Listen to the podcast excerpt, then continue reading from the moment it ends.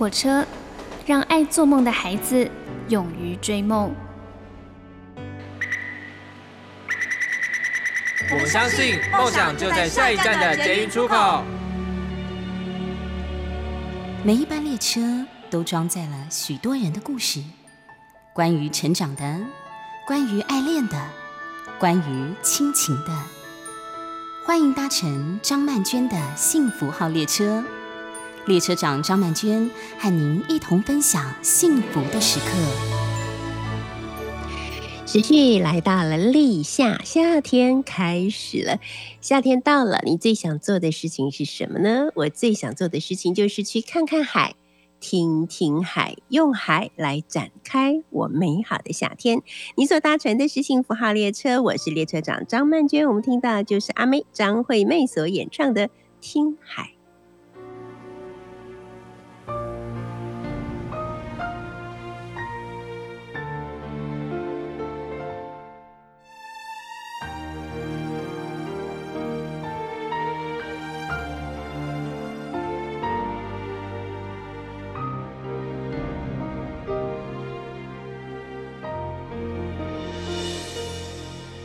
写信告诉我，今天海是什么颜色？夜夜陪着你的海，心情又如何？灰色是不想说，蓝色是忧郁，而漂泊的你，狂浪的心停在哪里？写信告诉我，今夜你想要梦什么？梦里外的我，是否都让你无从选择？我就这一颗心，整夜都闭不了眼睛。为何你明明动了情，却又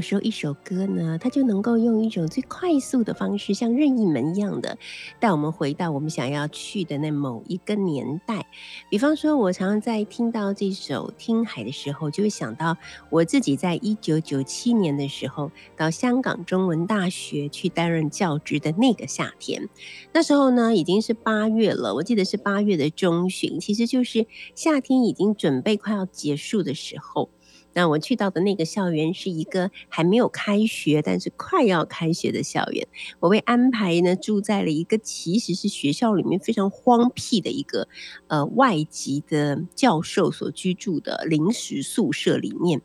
那个临时宿舍呢，它就是盖在这个山壁的上面，所以我从我的房间推开推开窗户啊。往外看的话，我就会直接看到就是悬崖峭壁，然后就一直在看下去就是海。那在海的旁边呢，就有一条铁路，就是广九铁路，它就会一路从这个九龙呢，就一直开到呃广州，每天就有好几班都会这个火车都会经过。那感觉真的还蛮特别的。我当然我后来很多年后想起来，觉得它蛮像那个《神隐少女》里面的那个铁轨、那个铁道的感觉。那时候住在那里没有同伴，好，当然也没有家人，甚至连认识的人几乎都没有。所以呢，我每一天都把呃阿妹的《听海》很大声的播放出来。那个时候我们还是用那个光碟啊，然后就有那个 CD player，我就把它放进去，然后就开始听，然后就白天也听，晚上也听，觉得好像有人在陪我的那种感觉。所以一直到现在这么多年过去了，每次听到《听海》这首歌呢，一方面觉得温暖，另外一方面觉得有一点点小小的寂寞，就好像又回到了那一年我自己一个人住在一个啊，不能说是空无一人，但是就是人烟很稀少的一个大学的。边缘的一个外籍宿舍，外籍教授的宿舍里面的那几个日与夜。最近呢，疫情真的是非常的严重啊。那呃，我我觉得就是有一种好像已经杀到家门口的感觉，因为听到好多，比方说大楼里面的呃，可能是保全呐，或者邻居呀，好呃，扫地阿姨呀，好的，大家都中了。那那种感觉就说，嗯，那下一步是不是就是我是？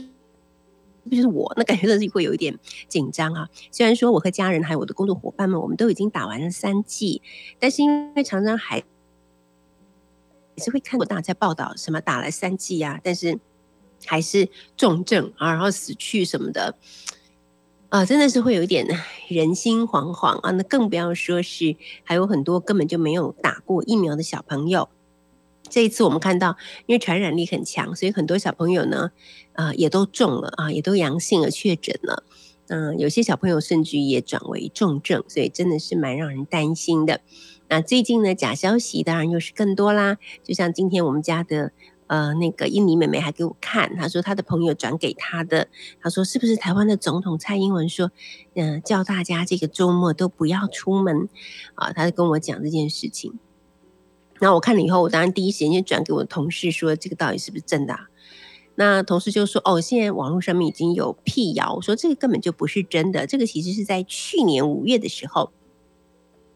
啊，那个时候蔡英文才呃录了这样的一个视频，结果今年又被拿出来再度播放哈。那啊，总统府那边呢就也已经有澄清了，说现在跟去年的状况是不一样的了。呃，现在呢我们是要嗯疫情要跟经济都要并存，所以不能为了有疫情啊，然后就牺牲了台湾的一些经济的活动。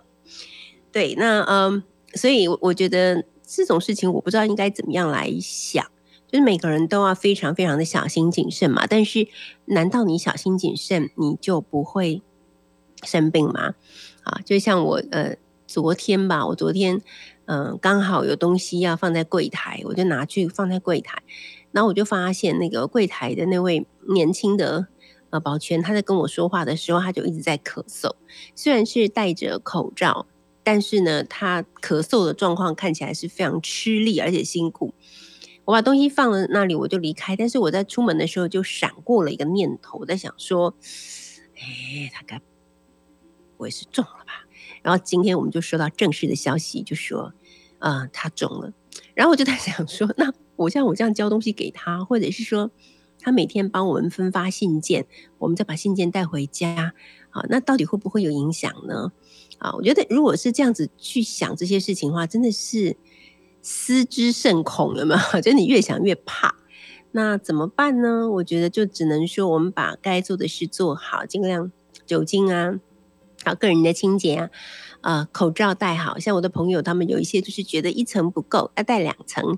有人已经开始去呃药局买那个 N95 的口罩了，但是我觉得这也真的是看每个人状况不一样。像我这种心肺功能很差，我戴一层口罩我已经觉得很难呼吸。如果再戴两层或者是戴 N95 的话，我觉得我搞不好没有染疫，但是我就已经心脏病发或者是缺氧昏倒。好，但是呃，日子还是要过嘛。我也是蛮相信日子还是要过的。好，昨天我们在下班的时候，我就想到我在龟吼那边有认识一家我觉得很不错的海鲜店，因为他们家的东西都很美味，而且很新鲜，并且都不会乱喊价。所以就常常去，我把那间餐厅好像当成我的私房餐厅一样。有的时候，呃，工作特别累，就会呃跟工作伙伴们大家一起开车，就会到那里去吃东西。那昨天我们就在想，我就在想说。现在疫情这样子严重啊，恐怕他们说不定他们就会自主停业了。那这样子也是，我觉得对于做生意的人来讲，做餐饮业的人来讲，也都是蛮大的损失。所以我昨天就跟我的工作伙伴们说，不如我们就去那边吃一次吧。我心里的想法是说，也许就是最后一次。结果我们走到半路上的时候呢，同事们就打电话要去定位，老板娘就说不好意思，我们呃我们已经要停业一个月了，我们已经在做内部的整理，所以今天就已经没有营业，未来一个月都没有营业。对，就是啊，就是没有办法的事情。好，那呃，我我之前去夜市里面吃那个铁板烧，跟他们也蛮熟，在聊天。然后铁板烧里面的员工就跟我说：“哎，老板说，如果再继续这个疫情这么严重，他们也撑不下去了，因为从去年开始就一直赔钱，每个月都赔钱。啊，那如果真的都撑不下去了，我们也不知道怎么办，我们也是失业，不知道怎么办。”对，所以我觉得真的大家都觉得很困难，真的都不知道应该怎么办才好。那我的香港的朋友，他们最近也会呃浮出水面，然后跟我呃表达一点关心之意。他们就说他们现在生活大致正常啊，餐厅里面又是满满的好多人在吃饭。那他就跟我说，呃，可能对台湾来讲，一个蛮艰苦的历程才正要展开。我就很乐观的跟他说啊，就把它当感冒吧。那如果真的感冒了，那就好好的休息吃药啊，然后总是会好的。然后我的香港朋友就说，嗯嗯，其实最好还是不要染上，因为因为这个呃新冠的后遗症到底会是怎么样啊，其实都还不太清楚，所以呢还是要非常的小心的。香港人就是人间清醒。像我有的时候就会一股脑的很很正面，就觉得嗯没有事的，我们大家都做好呃万全的准备，我就算生病了也只是轻症，一下子就好了，或者无症状等等。那母亲节快到了啊，就是这个礼拜天，可能很多人已经取消了母亲节的聚餐，但是我其实认为。要送给母亲最好的礼物，绝对不是聚餐啊！其实你常常打个电话，或者是用用一个视讯的方式，让妈妈看看你，你也看看妈妈。就算不能守在妈妈的身边，我觉得这也是一件很不错的事情。我相信全天下的母亲都希望孩子可以平安健康，这才是我们大家最重要、最需要做好的事情。好，我们现在来听到的这一首歌是秋秋合唱团所演唱的《就在今夜》。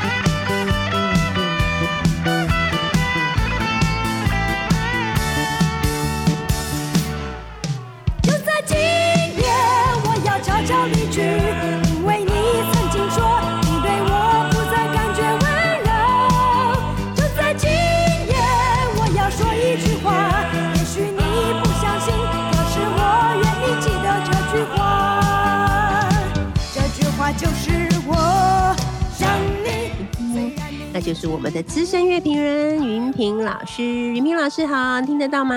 呃，听得到，美老师好，各位听众朋友大家好。是因为疫情的关系，我们又再度了来到只能连线不能见面的日子了。对，所以呃，我刚好今天就在刚好在家里嘛，然后等一下可能要跟曼玉老师跟听听众朋友抱歉，因为楼上正在施工，所以如果各位听到什么这个施工的声音，请见谅。OK OK，所以你你们现在是居家办公吗？呃，我今天居家办公，对，就是公司有做一个简单的分流，对，嗯并不是全部都居家办公，对。是是嗯，你是否也有感受到周围那个好像听说或者是看见的，好像确诊的人有越来越多的感觉？哦，是当然的，身边的朋友确诊的非常多，但我想这个会是一个常态啦。嗯嗯对嗯，对，没错没错。好的，在这种时候哈，我就觉得听歌最好了，就可以 让我们的心情可以稍微得到一点疏解。尤嗯其是今天云平老师所安排的这个特辑啊，我觉得立刻让我回到了我的青春少女的时代，就是那 种十几二十岁的我本人的年代。因为今天呢，云平老师我们规划的这是秋晨的纪念特辑，对不对？对，呃，秋晨是一个呃最近几年比较少被提起的音乐创作者，他主要的呃比较多脍炙人口的作品会是在我们今天介绍的，主要集中在呃一九八零年代左右。嗯那为什么今天想要做秋晨呃这位音乐创作者的专辑呢？那其实是一个纪念特辑，因为他在今年的三月的时候过世了。对，所以对，然后再再加上呃近几年来已经比较少呃他出现在大众哦听众的面前，所以也也也算是借由他的过世，然后让大家一起再去回想或再去纪念他，其实在八零年代有非常非常多重要而且脍炙人口的作品。对，没错，没错。好，那我们跟大家稍微介绍一下秋晨啊。秋晨呢，他是台中东市的客家人，他也是词曲创作者，他自己也是一个创作歌手。那我想大家对于他特别熟悉，就是因为他其实呢，就呃是秋秋合唱团的主创。兼创团的吉他手，那时候我们听到或看到秋秋合唱团的时候，我们觉得里头可能最资深也最有主导力量的人，应该就是秋晨，对不对？没错，其实秋秋合唱团，我们我们在一九八零年代，这个刚刚也有听到，就在今夜这首歌嘛。然后这个就是秋晨写的，然后他是秋秋合唱团的团长，等于说这个合唱团，这个对这个乐团一等于是秋晨一手组建起来的，是他去找到其他的四位团员，包括那个很重要的我们都很喜欢的 vocal 娃娃金志娟。是他去找来其他的几个人组成了这个乐团，那包括说乐团的名字也也直接用球球，其实就是秋成的秋的的呃来由这样子。嗯嗯，然后他们在呃一九八一年的时候成立，那呃到一九八二年的时候呢，他们就有推出了一个专辑，哇，那个时候真的是大街小巷都是秋秋合唱团，可以说这一个团这个合唱团的创立是非常成功的，就一炮打响。对，秋秋合唱团当然还有很多很多很重要的事迹哦。那那包括说这个他的那那时候的歌，我还记得，就在今夜在在那时候大每一个人都会看的综艺节目，那个那个小燕姐的小燕姐的综艺一百上面，呃，排行榜几乎每一个礼拜都是第一名，嗯、然后大街小巷都会传唱这首歌，嗯，哦，真的是非常红，而且这个也就此让娃娃金志娟的声音让大家被记住，然后这么重要的作品，呃，其实就是秋晨的词曲所写的。然后秋秋合唱团大概也是呃台湾的流行音乐史上第一个第一支这么红的乐团，嗯、对，第一次他等于是第一次这么红的乐团。那现在红的乐团很多啦，嗯、五月天啊、苏打绿啊、告五人等等。但是那个时候台湾并不是没有人玩乐团，但是大部分的乐团要不是在翻唱国外的歌曲，要不然就是自己在夜总会或者是那些 club。唱而已，几乎没有一支乐团是可以要上所谓的排行榜或者是呃流行音乐大众的台面上。嗯、那秋秋算是第一支，没错。好，但是我们今天要先从秋秋合唱团之前 before 我开始先说起。其实，在没有秋秋合唱团的时候，秋晨已经是一个。呃，当时他在这个呃华语乐坛里面，他已经算是一个作品蛮多的一位创作者。比方说呢，在我真的很少女的时候，呃、非常喜欢的包美胜，是包美胜，她的声音真是不知如何形容，非常的甜，嗯，呃，细，嗯、嘹亮，是很特殊的一种唱腔，对不对？包美胜在一九七七年的时候唱红了一首歌《小茉莉》，嗯这首歌的词跟曲都是秋成的创作对耶。我们今天要介绍秋成的方式，我大概把它分成秋成的三个不同的面向，然后每一个嗯面相刚好用两首歌来代表。那我们一开始虽然提到了秋秋合唱团，但是那个是大概秋成的第二个面向。他最早开始其实是参与所谓校园民歌的创作跟创作这一波热潮，所以为什么我们要来听呃包美胜，就是这个原因，因为嗯。秋秋呃这个秋成在正大新闻系念书的时候，他就已经开始写歌，然后那个是嗯。一九七零代末期，然后很多大学生都投入了校园民歌的这个创作运动，然后秋成也不例外，所以他在那个时候写了很多歌，让这些民歌手去唱，而且都很红。其中我们第一首要来听的就是包美胜的《小茉莉》，这个也嗯是我恐怕小茉莉在当时也走红的状况，可能也不下于就在今夜。是，对。我们现在就一起来听听这包美胜所演唱的秋晨作词谱曲，一九七七年的《小茉莉》。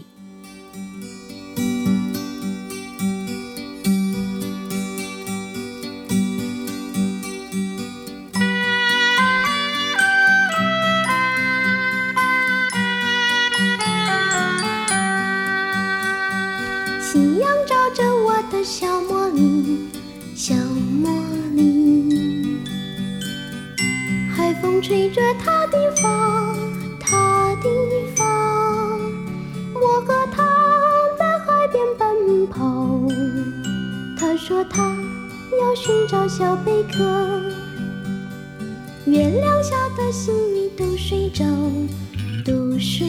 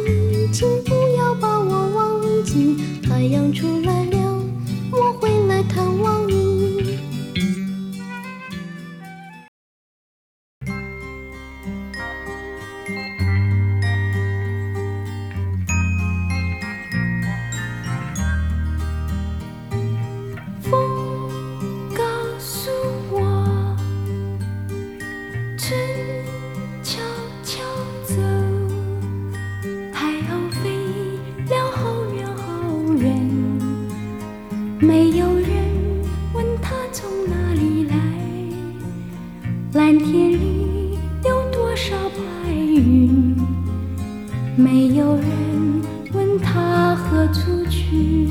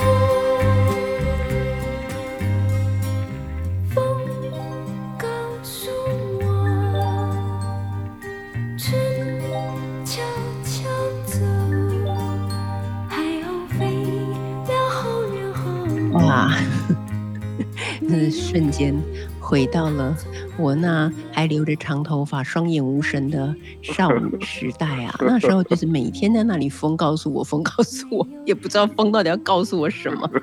天哪，在我们第一个小时的幸福号列车，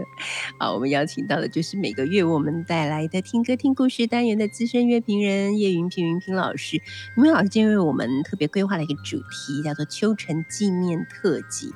云平老师从呃包美胜。到陈明少，他们真的就是呃揭开了那个当年那个民歌的一个辉煌的年代。大概要现在五十几岁以上的朋友，对这个呃时代的回忆都是很深刻的哈。对，其实就是像像我们前面听到的包美胜跟陈明少，其实他们在唱红这些歌的时候，都还是大学生而已。当然，本来校园民歌运动就是以大学生为主体，但是。那个时候，呃，听这些歌很红，但是比较少人会去注意到，呃，这一波一整波校园民歌运动，呃，之所以能够成功，呃，厉害的不只是这些好的歌手，也归功于幕后的这些词曲的创作者，也包括我们今天所在介绍的秋成。对，然后，然后，其实我们刚刚听呃小茉莉或者是呃风告诉我。呃，当然，以我们现在听流行歌曲的标准回过去听，会觉得啊，这这这这这些歌听起来好像有点、有点、有点老调，有点、有点 就是复古怀旧的感觉。嗯嗯。但是其实，在在曼娟老师听他们的那那个时候，其实是非常新潮，非常新，没错。而且是其实是具有革命性的，就像我刚刚说，唱的人是大学生，作词作曲的人是大学生。他们都是当时歌坛上完全没有名气的新人，而且包括编曲的，呃，虽然我不确定刚才那两首歌是不是，但是那个时候的校园民歌有绝大部分也都是我们曾经介绍过的陈志远所编曲的，他也是刚刚开始投入到这个流行音乐产业来，所以是那个时候等于是有那么一大批的，呃，完全没有名气的大学生年轻人。投入了流行音乐，而且一炮而红，嗯，然后就造成了一个所谓的 呃，整个流行音乐台湾流行音乐史上的这个世代交替。在此之前，大概是这个刘家昌那一辈的这个词曲创作者跟乐手，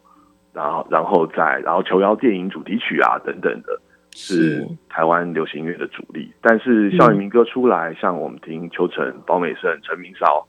然后他们还有好多好多脍炙人口的歌曲，包括包美胜还唱过侯德健的《抓泥鳅》啊，然后 然后陈明韶还唱过《浮云游子》啊，让我们看进去等等，这些都是很红很红的，就此就带批带起一整批的年轻人投入这个行业，也改变了之后台湾流行音乐的面貌。没错，好。那接下来我们就要来到了秋晨的第二个阶段了，就是李明老师说到他创立秋秋合唱团。那我觉得秋秋合唱团有一些很特别的地方，比方说，呃，娃娃当他出现的时候，他的形象其实有一点 rock，有一点不就不是那么大家那么熟悉的传统的那种女歌手的形象，她的声音一点都不甜美，对不对？嗯，然后就是呃，他们所演唱的歌。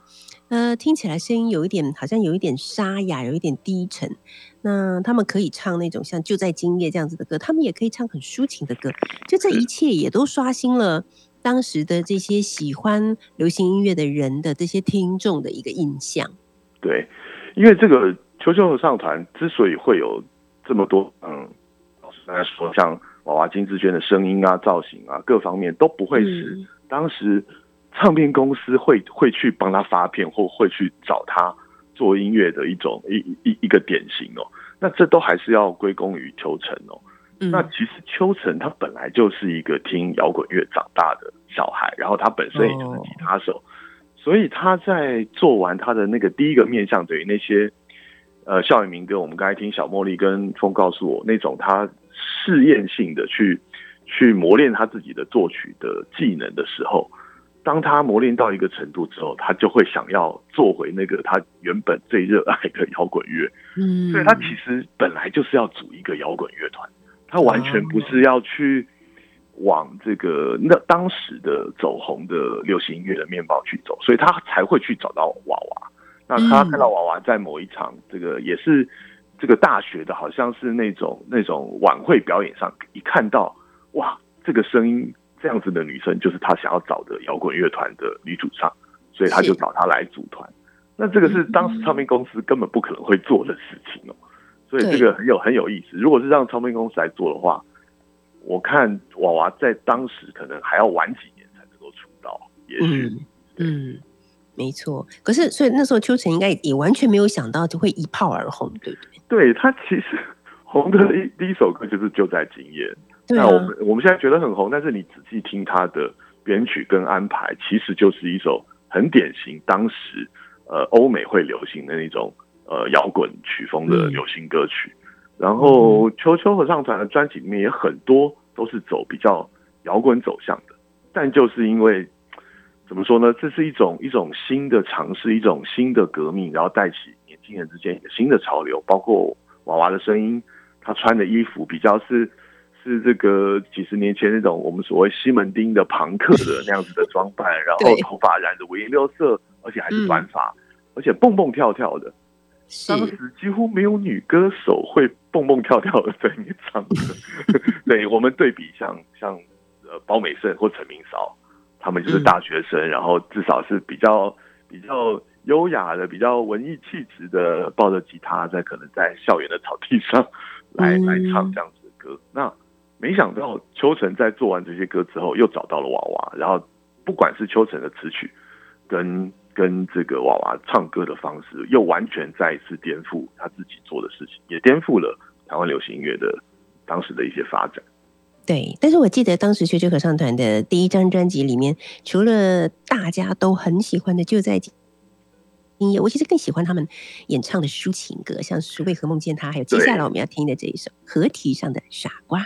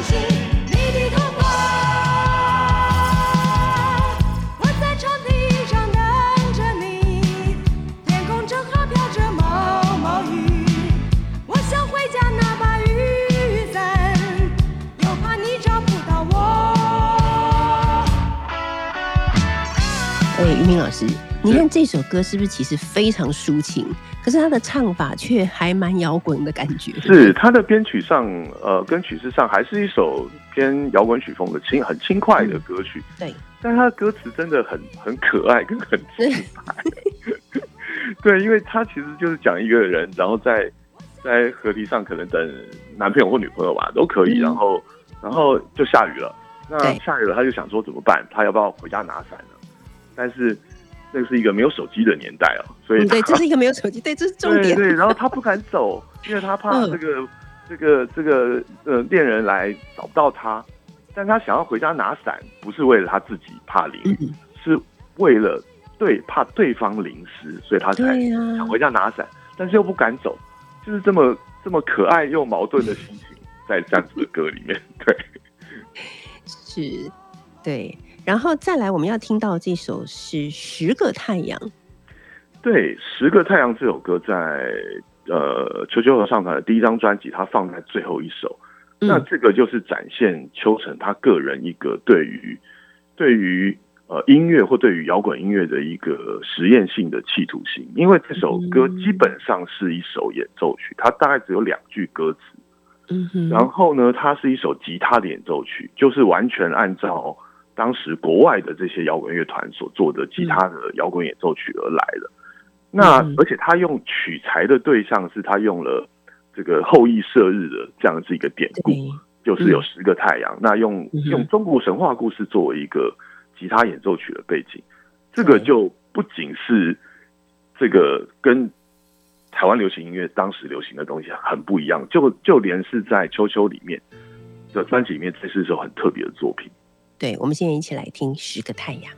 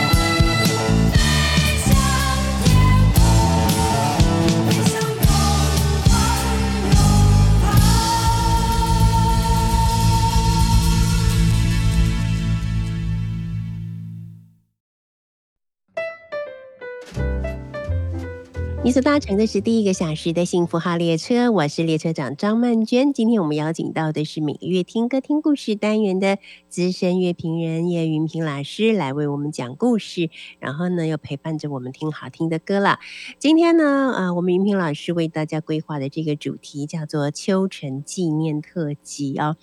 那我们接下来呢就继续来聊一下这个呃秋晨。那刚才呢，其实我们跳掉了十个太阳之后，就直接跳到了。就是接下来云平老师为我们介绍的这首歌，是在一九八七年的时候的告别特富野。那我们发觉呢，在一九八三年的时候，秋晨就因为跟新格唱片的理念不合，他就离开了。而到了一九八四年的时候呢，秋秋合唱团的团员也相继入伍啊，当兵去了。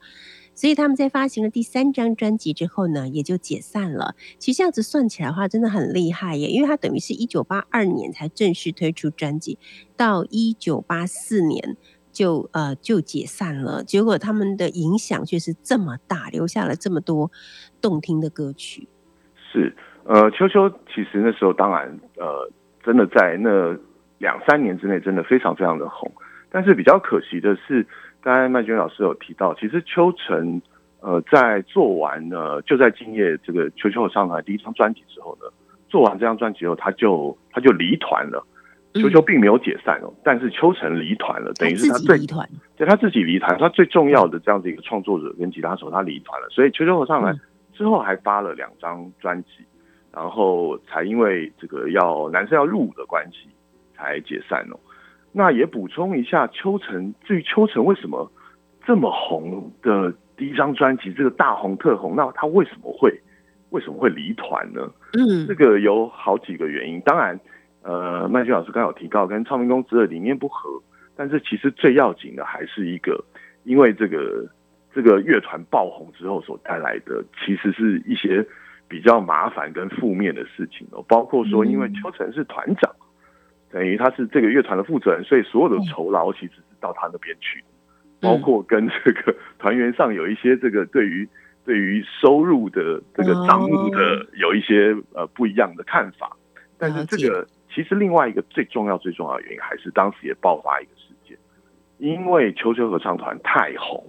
其实八零年代所有走红的这个华语歌手都一样，就要面临这个作秀秀场巡回的问题。对啊，这个秀场后面其实大部分是黑道在把持。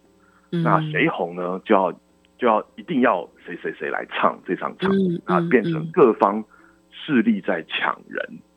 那秋晨其实是你看一个他从他从一个校园民歌这样一个大学生的知识分子走入流行音乐，他其实非常厌恶这样子的呃，等于是商业跟黑道利益挂钩的事情，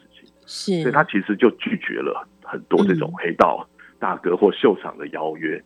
也导致他被黑道报复，就是黑道找人在他大腿上刺了一刀，这个当时都上了社会新闻。对对对，所以这个就让秋成非常非常的灰心，对于这样子的嗯嗯。呃流行乐团的状况，所以他就自己离开了秋秋，对，然后去另做发展这样子。嗯哼嗯哼，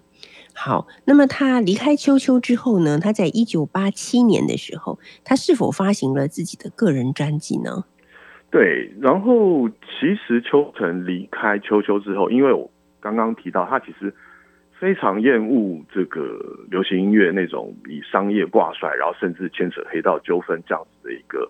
算是算是一方面是华语音乐的融景，二方面也是华语音乐后面融景背后所带来一些负面事情的影响哦。他非常不喜欢这样子的流行歌坛，所以他其实就更偏向当时有一些参与社会运动，或者更偏向个人创作。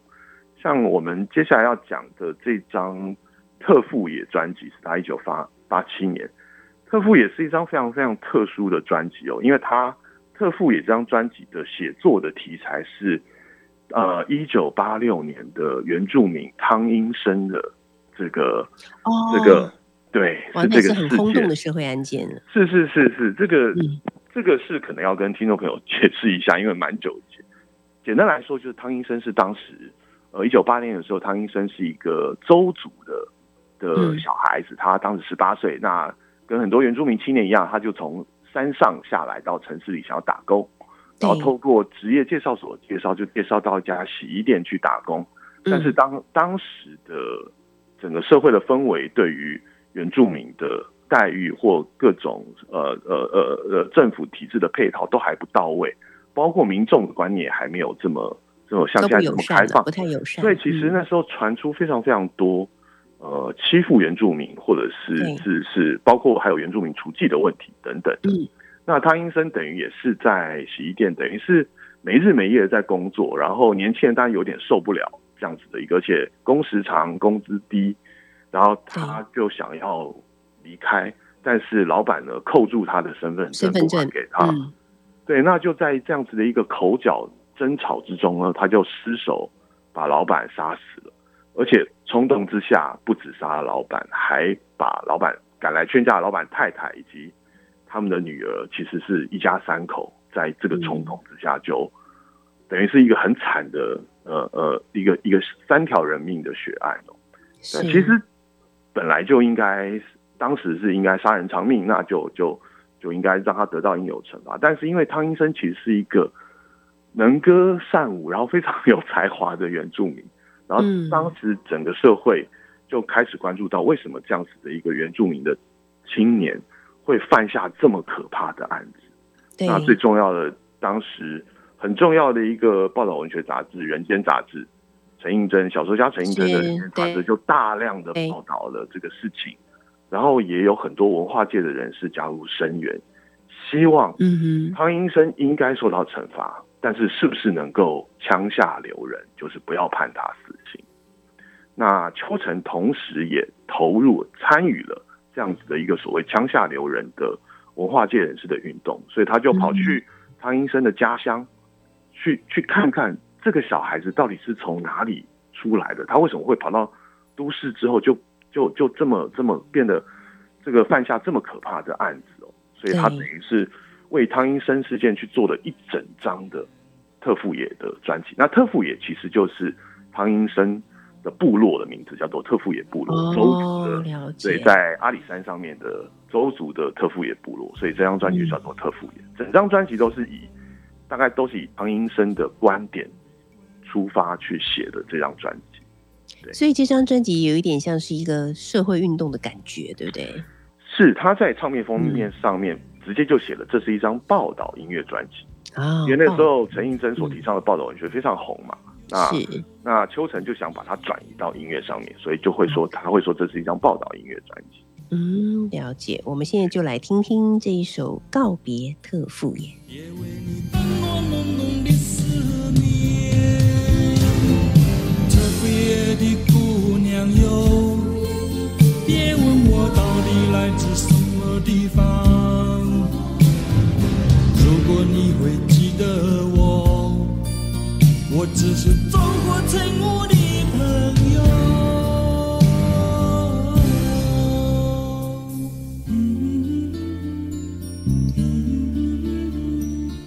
啊、我觉得每次听云平老师讲故事都好好听，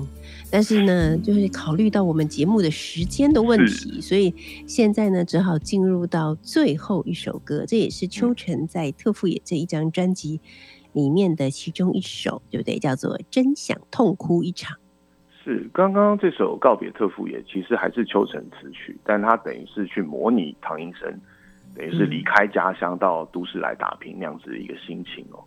那今天的最后一首歌也是特富野专辑里面一首另外一首很重要的歌，叫《真想痛哭一场》。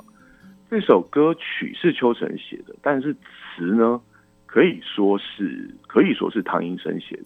怎么说呢？这首歌的歌词是呃邱晨去把唐英生在牢里的时候，那时候还没有执行枪决的时候，在牢里嗯，写写信回家的家书，哦向他的父母去忏悔他这整个这样子的一个犯案的过程哦，所以心中的懊悔、后悔跟跟跟跟觉得对于父母、对于家乡很很不好，对于父母不孝等等这样子的一些嗯字句写在信里面。那邱成就把这些信里的这些字句呢，把它合合出来，就是他合成了这样子，真想痛苦一场的这首歌。其实真的会听听这首歌，真的会感受到那种一个一个其实是本来是一个淳朴的年轻人，但是就是一时冲动犯下可怕的案子，那种心中的后悔跟跟悔恨哦，很令人感动的一首作品。OK，好的，非常谢谢云平老师，我们期待下一个月再度来到我们云平老师的听歌听故事的单元。现在我们就一起来听听秋晨的《真想痛哭一场》，休息一下第二个小时的幸福号列车，我们一会儿见。